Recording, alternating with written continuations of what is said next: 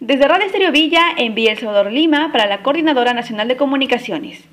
La Corte Superior de Justicia de Lima Sur, que preside el juez superior Juan Belis Brendel, dictó 10.756 medidas de protección en favor de mujeres y demás integrantes del grupo familiar que fueron víctimas de violencia en esta jurisdicción.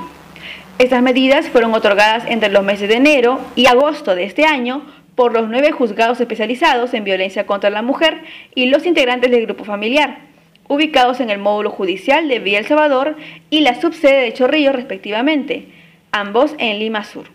Los casos considerados de riesgo severo y muy severo fueron calificados por los juzgados como delitos contra la vida, el cuerpo y la salud, feminicidio, lesiones graves y leves.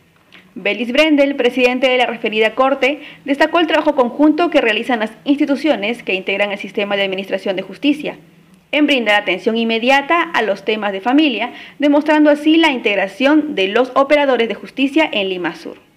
Asimismo, el magistrado expresó su preocupación de que la cifra de casos por violencia familiar no haya disminuido pese a la inmovilización social debido a la pandemia por COVID-19. Durante la emergencia sanitaria, los juzgados de familia han remitido de forma rápida las medidas de protección a las casillas electrónicas de las comisarías correspondientes de esta jurisdicción para su cumplimiento. Además, las juezas y jueces han atendido con la celeridad debida y dentro del plazo correspondiente de las 24 horas.